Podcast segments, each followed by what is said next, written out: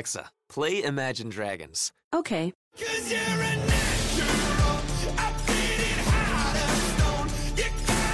With Amazon Music, a voice is all you need. Get access to over 50 million songs. Download the Amazon Music app today.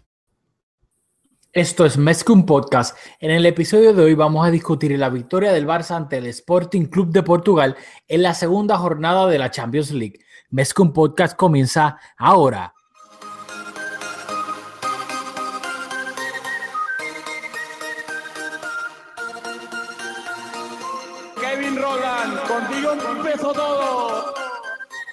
Som el millor club del món, diguin el que diguin.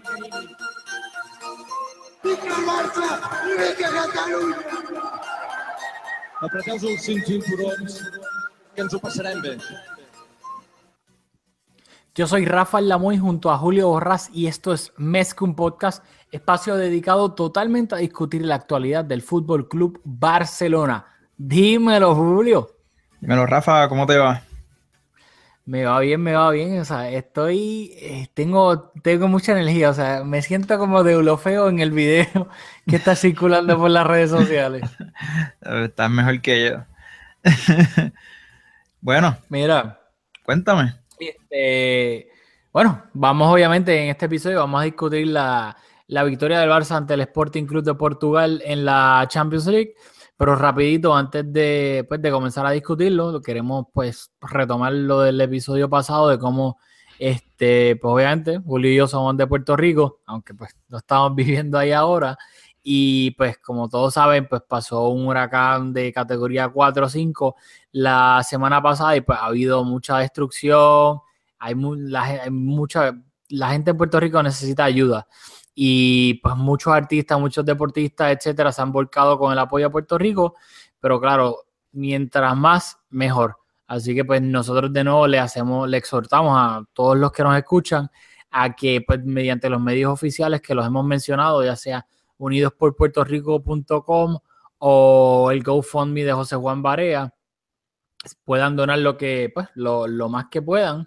Y obviamente eso está yendo, está en las manos correctas y pues están yendo este, todos los agua, comida, eh, medicamentos, etcétera, pues los están llevando a Puerto Rico y poco a poco dándoselo a las personas que lo necesitan.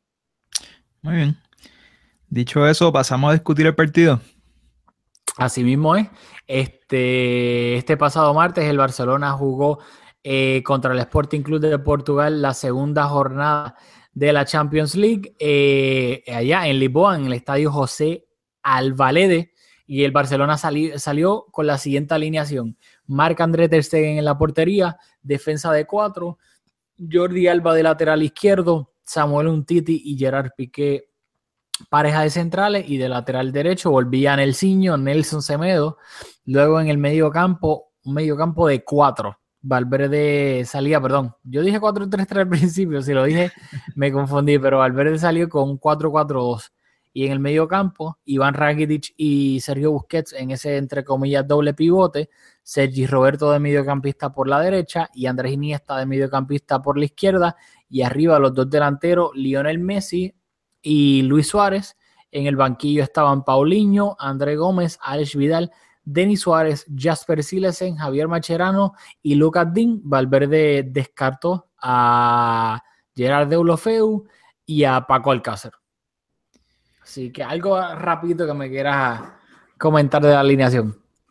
Bueno, es una alineación que ciertamente tenemos dos delanteros naturales, Messi y Suárez, así que fue evidente la falta de pólvora del Barça. Estuvimos un poco sin herramientas para ser efectivos frente a la portería del Sporting y eso me parece que fue consecuencia de la alineación.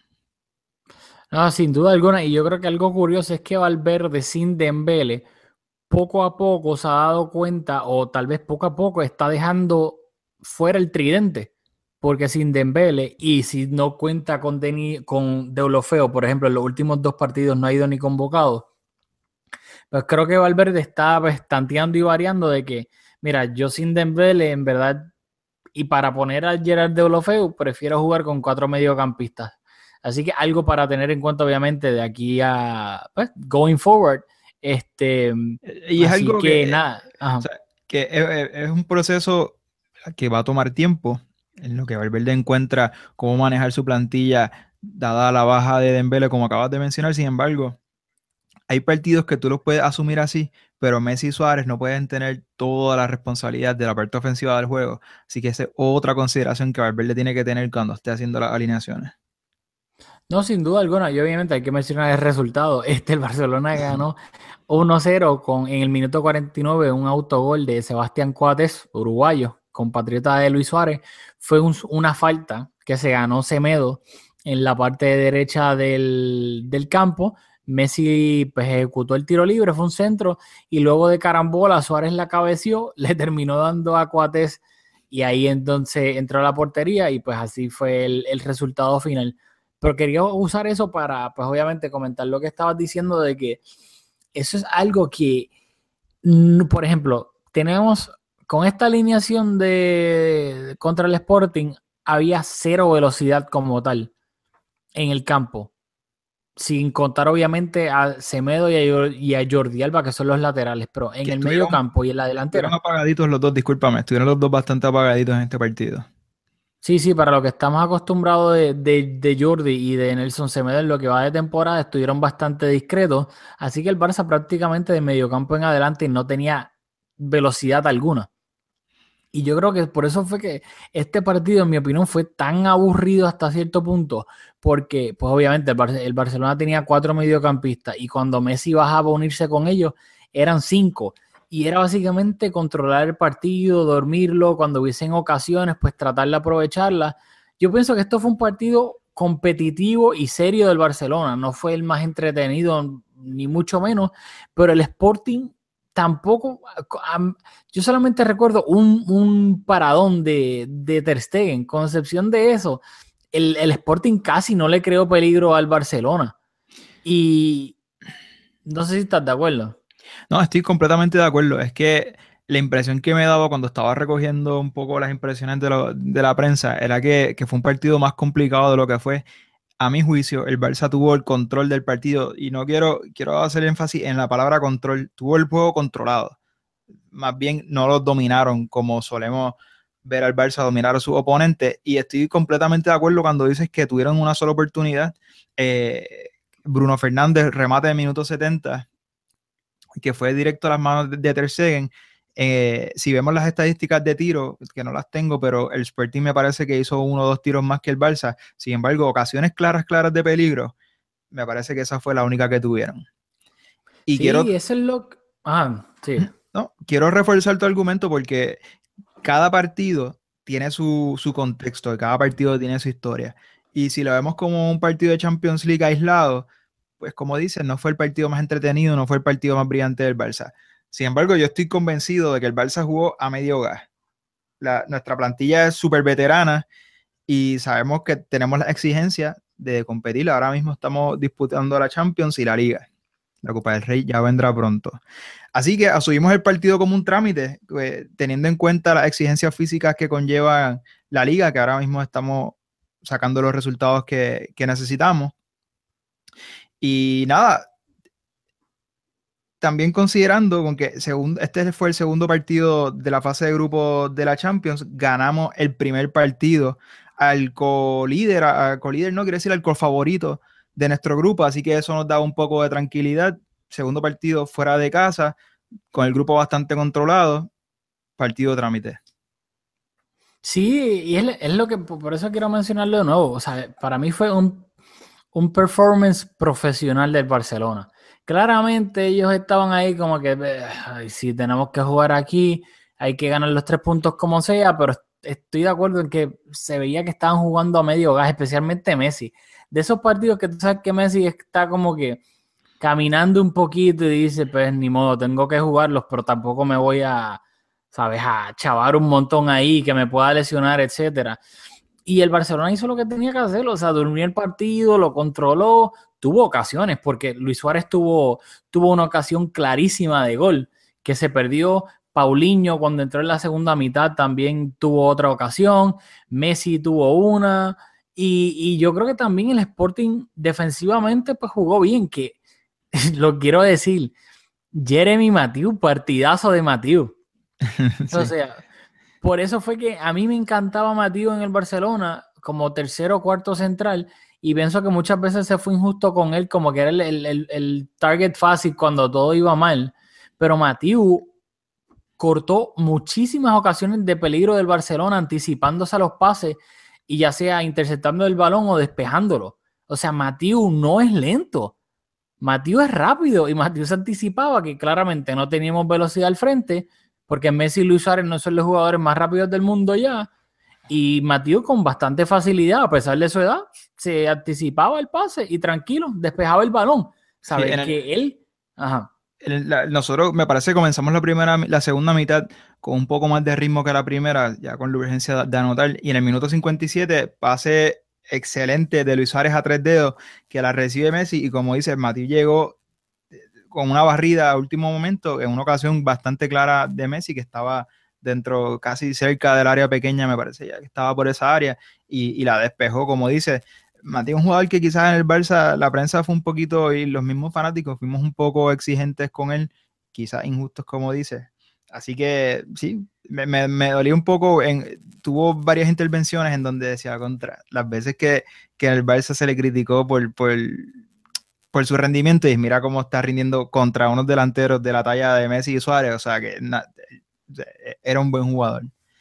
Y No, nada, sin que- duda alguna, la, ajá, la- rapidito que la probablemente la motivación que tenía Matiu de él no salió en muy buenas eh, muy buenos términos del Barça, se sintió ofendido, criticado injustamente, así que claramente Matiu tenía en su calendario marcado este partido y pues lo tuvo, lo jugó al 300%. Antes, perdona que te interrumpe, estamos live to tape. ¿Tú escuchas feedback en la línea? Negativo. A ver, no, yo, yo lo escucho un poco. Pero nada, quería, quería hacer un énfasis en algo. Y es que, de nuevo, yo no veo la liga portuguesa, no sigo al Sporting. Y si alguno que no, de los que nos escuchan piensa que me estoy equivocando, por favor me lo, me lo dice, porque no, lo que voy a decir próximamente no lo voy a decir con mucha convicción. Pero también hay que considerar que, por lo menos en papel, el Sporting venía casi perfecto en liga, ganó los primeros seis partidos, empató el partido anterior al, el de la Champions, ganó el primer partido en la fase de grupo contra Olympiaco fuera de casa. O sea que tampoco jugamos con, con, cualquier equipito. Y en la Champions sabemos que todos los rivales son rivales serios. No, y, qué bueno, qué bueno que, que, hiciste ese comentario porque lo tenía apuntado y se me había olvidado por completo. Que hay que recordar que, claro, ¿sabes? Hay, algo, hay jugadores nuevos, etcétera, pero el Sporting de Portugal fue el mismo Sporting de Portugal que el año pasado jugó en la fase de grupos con el Real Madrid y en el Bernabéu le dio un auténtico baile al Real Madrid. Sí, terminaron perdiendo al final 3-2 con goles de Cristiano de tiro libre y un cabezazo de Morata en los últimos minutos del partido, pero la mayoría del partido le dieron un baile al Madrid. Así que tampoco estamos ante un equipito trilly ni nada por el estilo, o sea, un equipo competitivo que van a jugar al máximo, especialmente contra el Barcelona. Y el Barcelona pues, tenía básicamente, era un partido trámite para el Barcelona, conseguir los tres puntos. Y olvídate, si jugamos súper, súper bien, pues chévere, pero si no, tampoco. ¿Sabes? Si no, también, pues está bien. Yo, yo creo que debemos de asumirlo como eso. Cumplimos, como bien dice, hicimos un partido serio, fuimos, de nuevo, una plantilla veterana, unos profesionales, y fueron a, a Lisboa y, sacaron, lo, sacaron el resultado. Y quería comentar rápido que obviamente a veces uno cuando no pasa nada pues no le da el crédito que se merecen, pero es que de nuevo, o para mí otro partidazo más de un Titi. El, el, poco peligro que creaba el Sporting, ahí estaba un Titi el bombero para apagar el fuego. Siempre llegaba, ya fuese un cabezazo para despejarlo, se anticipaba, controlaba el balón, salía de atrás. O sea, para mí un Titi, es que te lo digo, o sea, Claro. ¿Para ti el jugador del partido? Yo diría que sí, o sea, o, o, de los jugadores del partido. Yo creo que. ¿Quién más te gustaría destacar? Yo, honestamente, Ter Stegen. Porque la única, esa es el, la dificultad de ser portero del Barcelona. La mayoría de los partidos tú vas a estar en la portería jugando briscas, pero te van a llegar uno o dos veces por partido y lamentablemente para ti tienes que hacer esa, esa, esa parada. Y Ter Stegen, aunque sí fue al cuerpo, tampoco fue que se estiró por completo, pero resolvió. La única de peligro como tal que tuvo y resolvió. Yo tengo un jugador del partido que probablemente no va a estar de acuerdo, pero para mí fue Luis Suárez. Mm. Y antes de, de hacer mi caso, porque tengo aquí, una- voy a hacer una exposición de por qué pienso que Luis Suárez fue el jugador del partido, tengo que decir que no está fino. Está lento en la toma de decisiones. Te- Técnicamente hay unos detallitos que le están fallando. Y aún diciendo eso, creo que tengo buenos argumentos para convencerte que Luis Suárez fue el jugador del partido. Ok, zúmbalo. Está listo. Bueno, aparte de que, no, no, igual no quiero ser ventajista, el, el autogol fue por su, fue por su garra, fue a cabecear el balón que terminó, como dice, reboteando de caram- rebotando de carambola. Así que sacando eso, ¿verdad? Que tuvo una, ciertamente tuvo participación en el autogol, pero sacando eso, a mi juicio, las tres oportunidades más claras que tuvo el Barça pasaron o por las botas de Luis Suárez o fueron producto de la imaginación de Luis Suárez o Luis Suárez tuvo algún tipo de intervención. Y aquí van. Minuto 43. Messi remata solo a pase de Piqué que Suárez hace la mague de que va a recibir, la deja pasar y ahí llega Matías al último momento y la despeja. Eso fue, la finta de Luis Suárez fue fundamental para que Messi rematara, que fue una, una, una ocasión bastante clara. Perdóname. Correcto, sí. Minuto 57 pase a tres dedos espectacular, que con una parábola que evita la defensa, la recibe Messi con un control largo y al último minuto ya cuando se barre, también de las botas de Suárez salió. Y finalmente en el minuto 87, eh, Luis Suárez roba el balón, Rakitic habilita a Paulinho que se fue uno contra uno y la rebotó contra el portero. Tres ocasiones clarísimas, clarísimas, clarísimas y en todas intervino Luis Suárez. Me convenciste. Porque este, es verdad, la que tienes razón, la que Matiu eh, se barrió para despejar a Messi, el que le metió el pase perfecto a Messi fue Luis Suárez. Fue, bueno, Como bien dijiste, fue Piqué, pero Luis Suárez hace la finta que la va a buscar y la deja pasar. no, pero Y ahí descoloca la defensa y entra. no, no. Sí, sí, me acuerdo que eso fue un remate suavecito que le cayó en las manos a, a Rui Patricio. no, no, no, pero yo fue me- el despeje de Matías. El, el, el que, el que le hace el pase a tres dedos, que remata y, y hay una barrida a última hora, ese es Cuentrao que entra a último momento. Ah, oh my God, Pero sí, pero es que-. Pero, Me pero Matías tuvo una igualita. Por eso es que me confundí, porque la tuvieron igualita y las dos fueron a Messi. Pero en esa de que entrado, el que le hizo el pase a tres dedos fue Luis Suárez. Fue Luis Suárez, un pase El- espectacular. Exacto. Como bien dice, el gol obviamente pues es la garra de, de- de Luis Suárez. Hubo uno en la primera mitad de nuevo, que fue unas combinaciones, unas paredes entre Sergi Roberto y Semedo en el borde del área, que luego termina en Luis Suárez, y sí, Suárez la termina, termina rematando por encima del larguero, pero de nuevo, estuvo ahí. Este, y eso es algo que, que tengo ot- otra punta de acá. Este, déjame ver si lo encuentro rapidito. Tu, tu, tu, tu, tu. Para No, resumir bueno, a, lo a lo encuentro. que lo encuentras, este, sí, o sea, Suárez no estando fino, no, no tomando las decisiones que esperamos que tome, particularmente cuando estás jugando una delantera con Messi, que siempre ve el partido dos jugadas adelantadas, que tienes que estar bien fino al toque, bien fino con tus decisiones, aún fallando en todas esas cosas, Luis Suárez es fundamental en nuestro ataque. No, y, lo, y eso yo creo que lo comentamos la, el podcast pasado o el, antepasado. O sea, Suárez es un jugador que claramente no está fino. O sea, eso no se puede negar en lo absoluto. Hubo una jugada que fue un centro de Jordi Alba que la este, levantaron el banderín por fuera de juego, pero Suárez como quiera la falló completamente solo a frente a portería.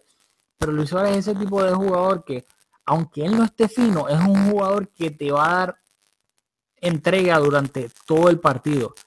Se- Esté jugando bien, esté jugando mal, etcétera, que inclusive cuando Valverde lo sustituyó, ahí por Alex Vidal, quedando como tres o cuatro minutos, se fue, se fue un poco molesto. Y Pero un jugador que te va. Ajá. que tuvo otra, me parece que fue jugando por la banda derecha. No recuerdo bien el momento, no, me parece, me parece que fue un pase de Sergi Roberto. Que el pase no fue tan malo, sin embargo, Luis Suárez no la leyó bien y también estaba manoteando y como que con actitud y no me gusta ver eso, que, te, que te cambien y, y, y demuestres, te muestres enfadado, que, que, estés manoteando a los compañeros porque no está fino. No, no, o sea, ese no es el Suárez que conocemos echando la culpa a los compañeros por errores de él. Sí, no, no. Este, pero sí, me convenciste, me convenciste. Creo que el segundo, el segundo jugador del partido después de un Titi, pues fue Suárez. Este, y nada, yo honestamente quería, lo otro que quería comentar rapidito es que para mí este es un caso como que digno de estudio todavía. Entró Paulinho por Iniesta en el minuto 80. Y lo que a mí me, como que me, me puzzles me, como que de, buena manera y de mala manera, es que Paulinho todavía, a mí mejor un poquito porque lo vi tocando el balón más que en los otros partidos en lo poco que entró, pero todavía es un jugador que claramente el partido no pasa por él ni cerca de pasar por él. En cuanto a lo que estamos acostumbrados del estilo Barcelona, de la elaboración del, del juego, casi nada pasa por él. Sin embargo, es un jugador que crea peligro. No, en, no a lo que estamos acostumbrados con el estilo Barcelona, pero cuando Paulinho entra, crea peligro, ya sea porque suba a jugar casi como delantero, o porque tiene llegada, o porque va por arriba de cabeza. Hubo una ahí en la segunda mitad, al final, cuando entró, que Paulinho, obviamente, físicamente es un caballo, o sea, es un tronco, o sea, un tronco en el buen sentido. Corre fuerte, etcétera corrió y Rakitic le metió, el Barça robó el balón arriba, Paulinho ya estaba arriba. Suárez fue el que robó el balón y Rakitic fue el que le metió el pase. Y Paulinho trató de definir de tres dedos entre, la, entre las piernas del portero del Sporting y pues no, no terminó en gol, pero como quiera. O sea, Paulinho, a pesar de que todavía tiene unas carencias en cuanto a la elaboración de juego para un mediocampista en Barcelona, con, tiene otras cualidades que termina creando peligro siempre que entra.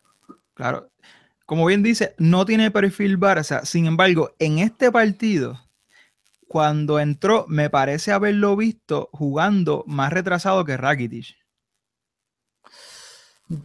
Yo lo vi tocando un poquito más, por eso te lo mencioné al principio, de que pues, no quiero ser muy harsh con él, porque lo vi tocando más y todo eso, pero, pues pero, yo lo vi, no me fijé. yo lo vi en medio campo paralelo con Busquets que naturalmente abandonaba su posición con bastante frecuencia, ah. pero lo vi más retrasado y paralelo a Busquets cuando en otros partidos le hemos visto jugando por interior derecho.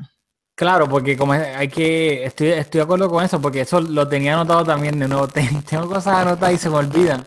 Y me acuerdo porque, por cosas que mencionan. Cuando el Barça, el Barça siguió jugando con el 4-4-2 a pesar de las sustituciones, porque la primera sustitución fue Andrés Iniesta que salió y entró Paulinho.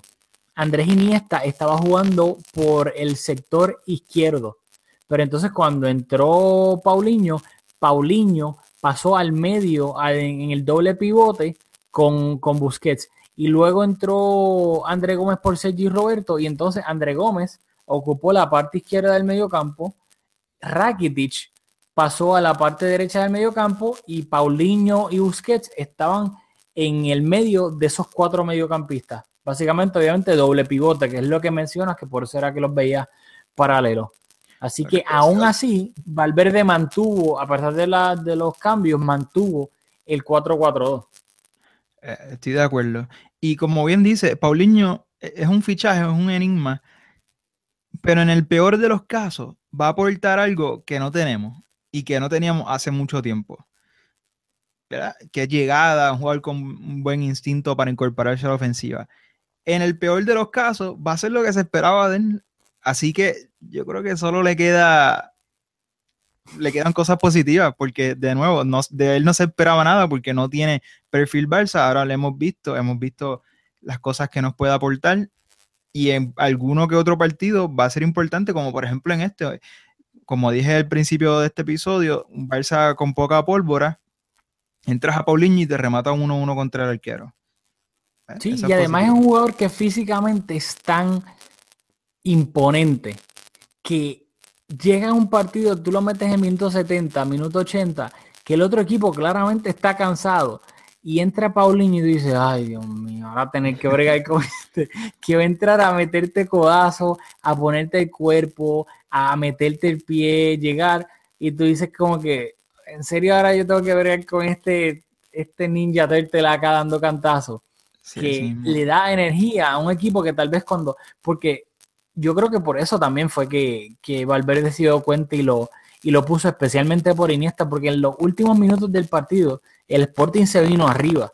El y estaba atacando más. sí. Aunque no crearon peligro concreto como tal, aparte de ese remate de a Ter Stegen, pero sí estaban teniendo más el balón, estaban abriendo a la banda, o sea, estaban atacando más.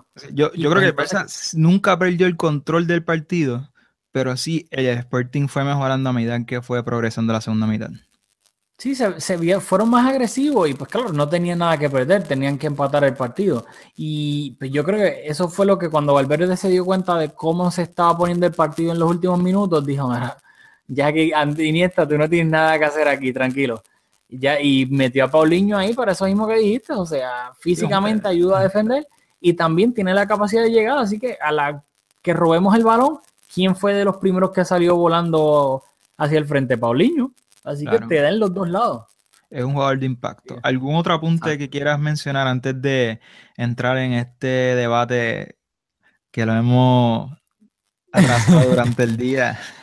No, nada, solamente quería mencionar. Solamente quería mencionar que por segundo partido consecutivo, este Gerard de Deulofeu se queda fuera de la, de la convocatoria. Así que nada, este creo, que es un poco pues interesante. Le preguntaron a, a Valverde en la rueda de prensa por eso, y él contestó como que pues solamente pueden jugar X cantidad de jugadores, y yo no lo convoqué. Y yo lo, lo que te dije es que sí.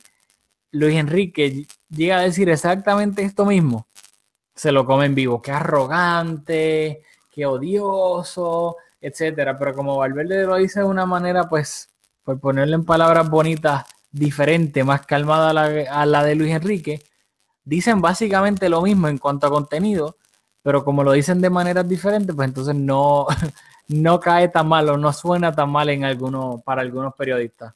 Por el momento, Valverde tiene un pase de la prensa, así que que lo disfrute, porque es algo que los técnicos del Barça no, no gozan por mucho tiempo. No, y menos que no jugamos tan no hemos jugado tan atractivo en los últimos partidos, pero hemos estado ganando a la que empatemos o perdamos jugando así, uf, van a estar ahí como pirañas para comérselo, así que que lo disfrute. Este, yo creo que ya terminamos con el análisis del partido entre el Barcelona y el Sporting de Portugal y ahora vamos a tener como un segmento bonus que sí y no tiene que ver con el Barcelona, así que Julio, te dejo que, que hagas la introducción. Bueno, primero quiero decir que, como han notado, a- a- nosotros somos fanáticos del Barça, el podcast trata del Barça y no nos gusta ni siquiera hablar de rivales directos en la liga, nos enfocamos bastante en nuestro equipo y eso es todo lo que queremos discutir aquí. Sin embargo, la prensa a veces nos obliga a reaccionar y, dur- y durante el día de hoy, antes de eso, vamos a hablar de, de Pep Guardiola indirectamente, porque hay algo que a mí me molesta un poco, es que Pep nos representa, Pep es nuestra bandera, en cierto sentido, pero eh, para algunas personas, Pep se fue del Barça y sigue llevando, cargando la bandera del Barça y nuestra idea y nuestro espíritu a los equipos hay del Bayern y ahora al Manchester City. Eso es algo que a mí me molesta porque si tú eres anti-Barça, no tienes que ser anti-Pep porque estás jugando en otra liga y todo eso. Pero, dicho eso, y quiero, antes de nuevo, quiero seguir dando contexto. Rafa y yo siempre estamos aquí de acuerdo y a mí hasta me molesta porque nosotros peleamos un montón por, por, por, por WhatsApp. Y durante el día de hoy estuvimos a punto de comenzar en un intercambio bastante acalorado, pero decidimos guardarlo y espero que tenga la misma intensidad que tenía. Y todo comenzó cuando yo estaba mirando mi Twitter y veo que Rafa le da like a un tweet que ya no recuerdo, pero en principio me dio la impresión de que tú favoreces la gestión o quiero decir que al, de nuevo, contexto, el Bayern despidió a Ancelotti durante el día de hoy y hay mucha gente utilizando eso como argumento para decir que la etapa de Guardiola en, en el Bayern de Múnich fue una etapa buena, que es un equipo que no es fácil de ser el DT de ese equipo y que Guardiola lo hizo bien. Así que, dado ese contexto, te cedo la palabra. Bueno, pues lo que sucede aquí, votaron a Ancelotti. No han tenido este para lo que se esperaba del Bayern de Múnich buenos resultados en lo que va de Bundesliga, tampoco están jugando bien. El Borussia Dortmund está primero en la Bundesliga y el primer partido que tuvieron difícil en su grupo de la Champions League fue contra el PSG en París y perdieron 3-0 abrumadoramente, siendo dominados, viéndose bien frágiles. Así que ya algo... eh, Tuvieron oportunidades, tuvieron, yo creo que el resultado estaba, maquilla bastante lo que ocurrió en el campo. Se vieron fatal en los goles. Sin embargo, tuvieron oportunidades de anotar incluso los mismos tres goles que encajaron.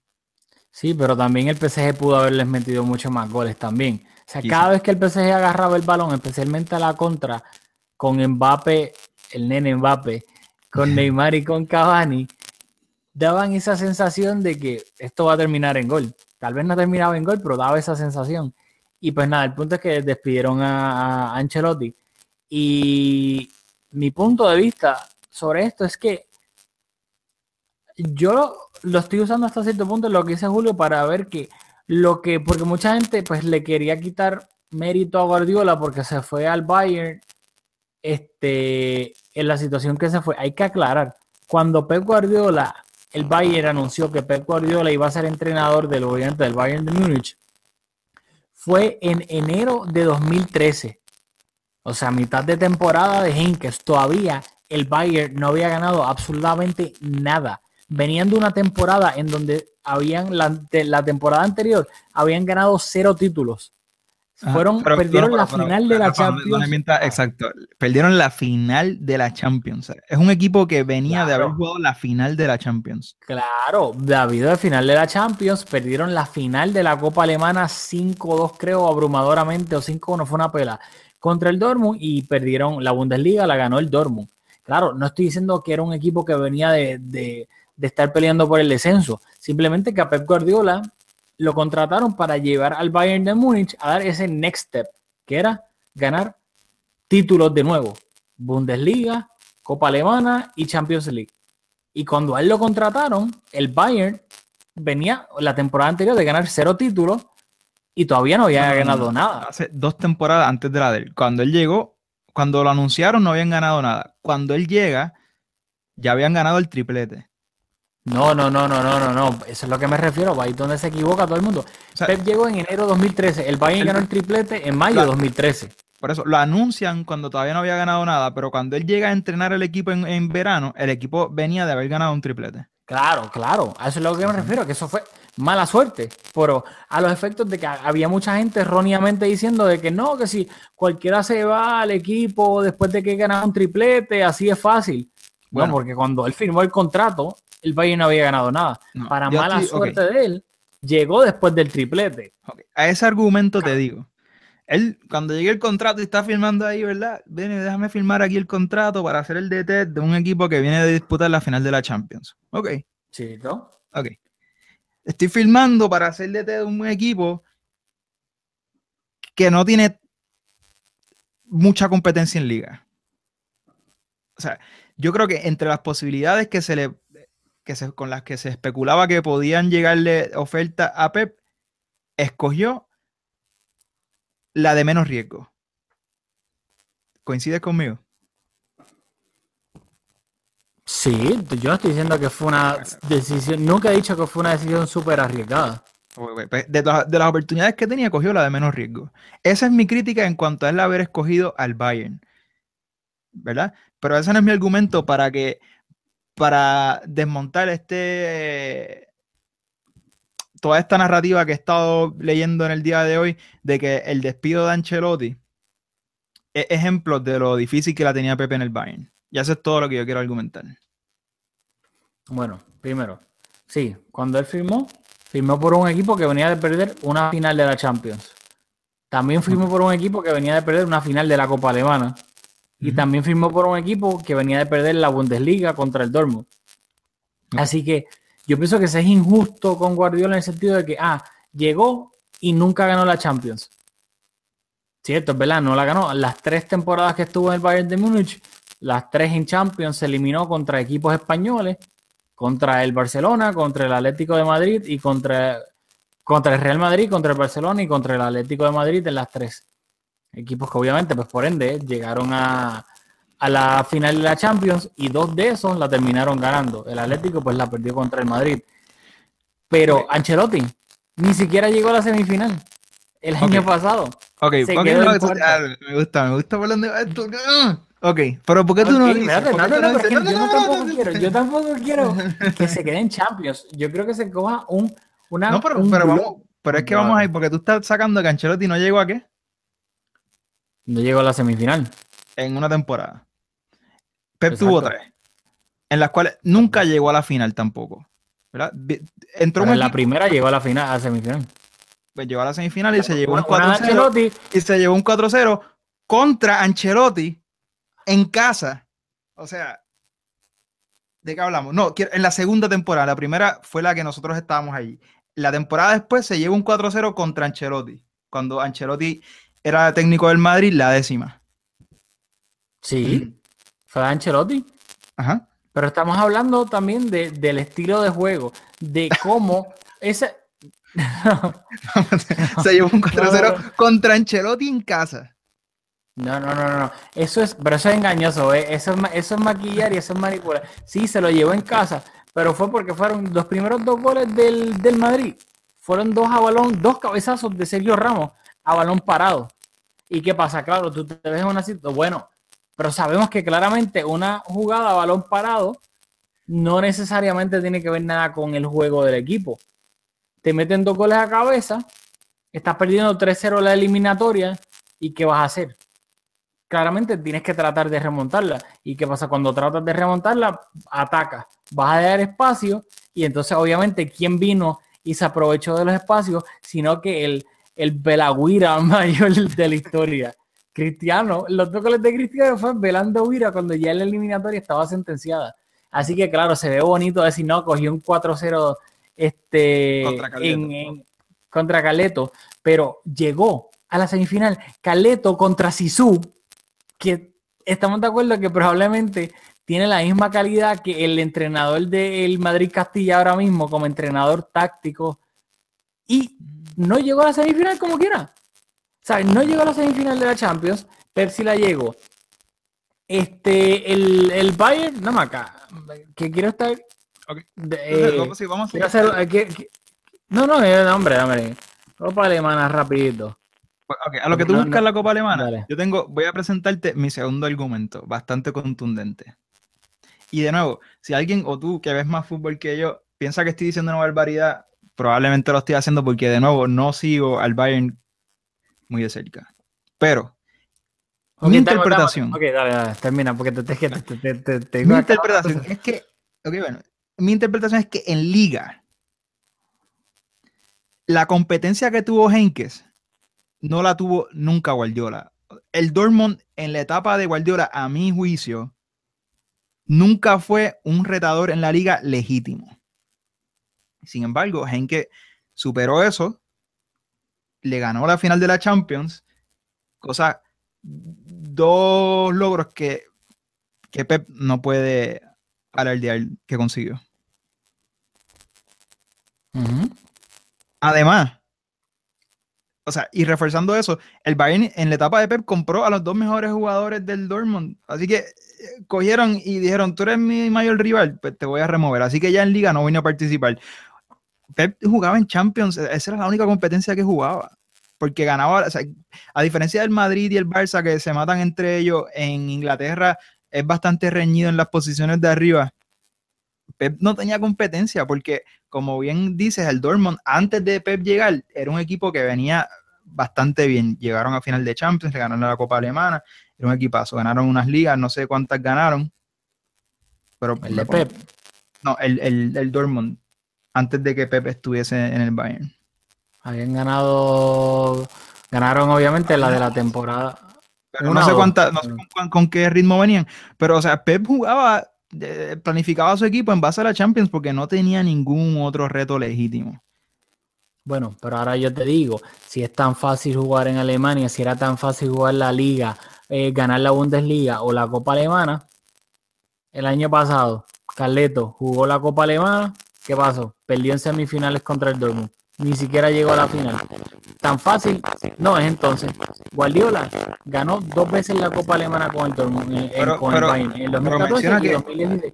Así pero que menciona que- que- entonces, Ajá, perdóname, Ajá. pero me- el Dortmund no es el mismo equipo. eh, El año pasado no es el mismo equipo que los años anteriores a ese. O sea, hay, que, hay que poner las cosas en contexto. bueno, Con, es que en- con entrenador nuevo que, que trajo otra idea y volvió a ser un poco el, el- el equipo atacante que habíamos conocido. Pero es que entonces eso no se puede usar porque el Dortmund venció muchas veces a Guardiola, a, a Guardiola mientras él estuvo ahí. Le ganaron Supercopas de Alemania también.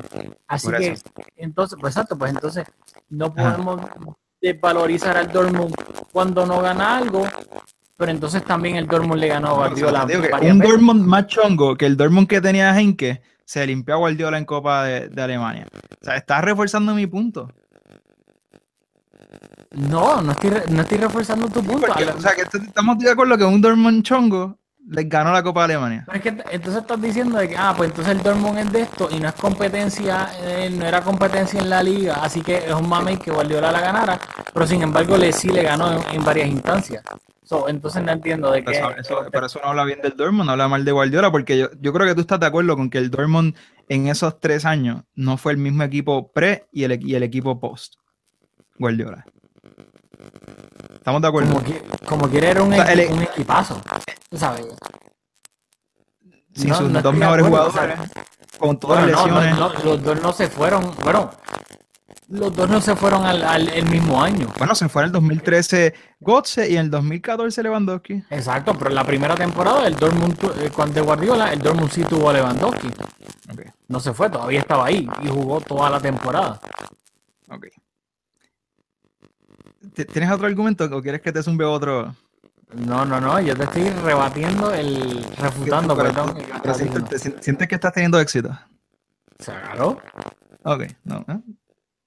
Se presta entonces a la Otra interpretación. cosita. Dale, dale, dale, porque te tengo, te tengo otra. Porque es que siento que, que Si es tan fácil ganar en la Bundesliga y hacerlo de la manera, Guardiola no tan solo ganó la Bundesliga, sino que en toda la historia de la Bundesliga rompió el récord de haber ganado la Bundesliga lo más rápido posible en la historia de la Bundesliga. No te estoy hablando de los últimos cinco años, seis, siete años. Si es tan fácil o hacerlo de una manera tan convincente y tan aplastante, Guardiola, lo que nunca habían hecho en la historia de la Bundesliga, lo hizo él. ¿te acuerdo? Y yo quiero, yo quiero algo de eh, mérito. no, pero ve, eh, No es ahí que cometiste un error. ganó como Carleto. Cometiste un error porque me abriste una puerta. ¿Verdad? verla, Entra por la Estoy de puerta. acuerdo. Rompieron el récord. Pero, de hecho, no, pero oye, quiero decir que Pep hizo grandes cosas en el Bayern y, y, jugaban espectacular, pues tú y yo los vimos. y Era un equipazo. Sin embargo, si ganaron la liga en marzo, ¿qué equipo de Europa top iba a jugar a mitad de semana la Premier pensando o con la con ese comodín de haber ganado la liga en marzo? ¿Por qué no fue más exitoso en la, en la Champions? Ese año, el, que, el, el año que rompieron el récord, si no me equivoco, fue el primer año, que fue cuando, cuando los eliminó Carleto. Y el, No, no, ahí los eliminamos nosotros. Ah, el, el récord fue cuando, bueno, pues entonces ahí entonces yo te saco las lesiones. ¿Estás seguro? El año del que rompieron el récord fue Los el... eliminamos nosotros. Los eliminó Carleto el año de la décima. Y después después los los eliminó el, eliminó el el, el que perdió la final contra el Madrid. Me puedes me puedes estar de nuevo, o sea, tú, eres el de la memoria de aquí y yo no, No, los no, veo. no, sí, sí, tienes, tienes, tienes razón. Pero a lo que me refiero, tú bien recuerdas que, que dos jugadores le faltaban al Bayern cuando jugaron contra nosotros en las semifinales del 2015. O sea, pero algo que yo lamento es que yo no me acuerdo las alineaciones nunca. Ok. Le faltaban sus dos jugadores más desequilibrantes, Robin y Ribery.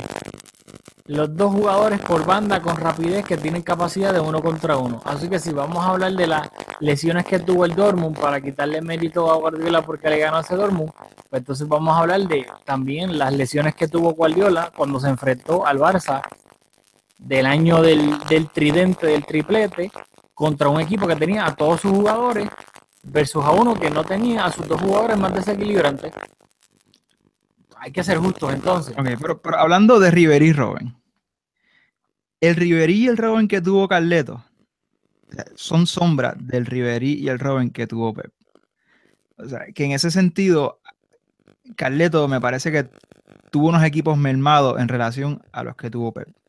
No, pero es que entonces tú me dices eso y yo te digo que como quiera, Carleto también tuvo a Kingsley Coman, tuvo a Douglas Costa, este, tuvo a Renato Sánchez, que lo trajeron del, del, del Benfica, que era, olvídate, pues, la, la nueva revelación. Tuvo a Max Hummels, que se lo llevaron del Borussia Dortmund. O sea, Bueno, ¿de qué entonces de qué estamos hablando? Sí, pues alguno tuvo, el- Guardiola tuvo a Coman también. sí, sí, sí, tuvo a Coman también, pero te estoy diciendo que en general Pero tuvo un fichaje de. O sea, fichajes de Carleto que yo podría destacar: Hummels, Renato Sánchez. Y Du- James. Douglas Costa, estuvo, Douglas Costa estuvo en la temporada de No, no, pero no quiero decir, pero en cuestión, o porque quiero también hacer el argumento que Guardiola no tuvo, tuvo muchos encontronazos con la directiva del Bayern. Sin embargo, me parece que lo apoyaron bastante en, en, en tema de fichaje. Eh, Ficharon a Thiago, Alcántara, a Gotze, Lewandowski, Benatia, Xavi Alonso, Douglas Costa, Arturo Vidal. Fichajes de Carleto, de, de Carleto de Carleto, Renato Sánchez, Hummels, James, Torizo. A God se lo puedes quitarle de la lista porque eso no lo ficharon por Guardiola, no es un fichaje de Guardiola, eso ya el Bayern lo iba a hacer independientemente de que llegó sí, pero no fue un fichaje por Guardiola para Guardiola, o sea, independientemente de Gotze iba a llegar al, al Bayern de Múnich, estuviese quien estuviese. Así que no, no creo que en ese caso se pueda contar con él. Pero en todo caso, los dos han tenido jugadorazos bajo sus su, su tutela, así que Caleto tal vez no tuvo a Robin y a Ribery que sí tuvo Guardiola, pero de la misma manera tuvo a Jóvenes, que es mucha mejora de lo que tenía Guardiola, también tuvo a Arturo Vidal, tuvo a Douglas Costa, su- obviamente Guardiola también lo tuvo, pero lo tuvo pues obviamente durante un año y pues ahora que lo despidieron, ahora le compraron a James, bueno a préstamo, pero trajeron a James, a que se supone que es bueno, a Niklas Zule, central que lo compraron del del Hoffenheim, que fue uno de los equipos revelación del año pasado, que entonces quisieron. El, el año pasado, los equipos que le, entre comillas, le hicieron la pelea al, al Bayern fue el, el Red Bull Leipzig y el Hoffenheim. Y que hizo el Bayern, le compró al mejor central del Hoffenheim, que ya no lo tienen y que lo tiene el Bayern. Así que eso no es algo de Guardiola, ¿no? Eso lo lleva haciendo el yo no- durante oye, toda su historia. Estoy de acuerdo, igual que lo hacemos nosotros. Jordi Alba es revelación, lo, lo, no lo repescamos, pero igual lo, lo- lo traemos. Y, y los clubes grandes suelen pescar en sus propias ligas. Yo no estoy hablando de la cultura, yo estoy hablando de lo, lo que consiguió cada técnico con las respectivas, respectivas plantillas que tuvieron. Y, y, coño, contra. Guardiola tuvo mejores equipos que, que Carleto. No o sea, sé, ahí- Mira, por ejemplo, esta temporada se retira, perdóname, Xavi Alonso y se, y se retira a Philip Lam. Eso es un roto. O sea, Philip Lam era un comodín para Guardiola que lo utilizó de mil maneras, un líder. Xavi Alonso lo mismo cuando incorporó al Bayern, lo hizo espectacularmente bien tomando control del medio campo. Cuando tú pierdes esos dos jugadores y lo que te llega no es de esa misma talla, contra. O sea, por eso es que te quiero decir, yo, yo no estoy, mi argumento aquí no es que, que Guardiola no, Guardiola a mi juicio no cumplió el objetivo de ganar la Champions, pero fuera de eso lo hizo excelentemente bien. Pero decir que, ah, mira, votaron a Carleto, lo, lo que hizo Guardiola estuvo espectacular, me parece injusto porque fueron dos contextos bien diferentes, bien diferentes, o sea, No, pero yo creo que básicamente cuando la gente habla de eso se refiere a de que piensan que con Guardiola se fue sumamente injusto en la crítica de que ah, eh, eh, hizo lo fácil y no tiene ningún mérito lo que hizo y entonces pues claramente entonces vemos a Carleto y vemos que tan fácil no era entonces como todos asumían de que olvídate Guardiola jugar con el Bayern tú puedes poner a Julio Borra o a Rafael Damoy a entrenar al Bayern y van a llegar a semifinales de Champions, a finales de la Copa, a ganar la Bundesliga caminando. Pues claramente Carleto probó que no es, que es fácil, sí, pero no es tan fácil como lo pintaban muchísimo para quitarle crédito a Guardiola. No sé, honestamente no te la compro, pero oye, los que nos escuchan, que nos escriban y que nos digan si tienen, tienen más balas. No, no, no, ella... O sea, aceptas tu-. Ve- vas a asumir tu, tu derrota. de- en tu mundo, en tu mundo. O sea, tú piensas que me ganaste. Tú piensas que me ganaste. No, yo no pienso que sí gané o no. Yo pienso que mi o sea, argumento es bastante o sea, fuerte. Carleto, luego- o sea, o sea, hablando en serio, o sea, Carleto no tenía los equipos que tuvo en cuestión de personal, o sea, No, es verdad, Carleto jugó con Puerto Rico FC. Jugó con Chris Nurse y con Jack Deosing. Es verdad, tienes toda la razón. O sea, los dos todos los Highlanders. Los, los- los dos tuvieron dos equipazos, yo no te la compro para nada. Que tuvieron personal diferente, sí.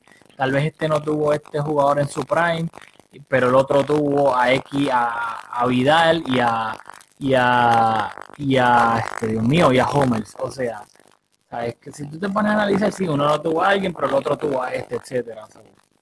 ¿sabes? Creo que los dos tuvieron sendos equipazos. Así que no, no creo que Carleto tiene un easy pass. O sea, le trajeron a James este verano. A James Rodríguez.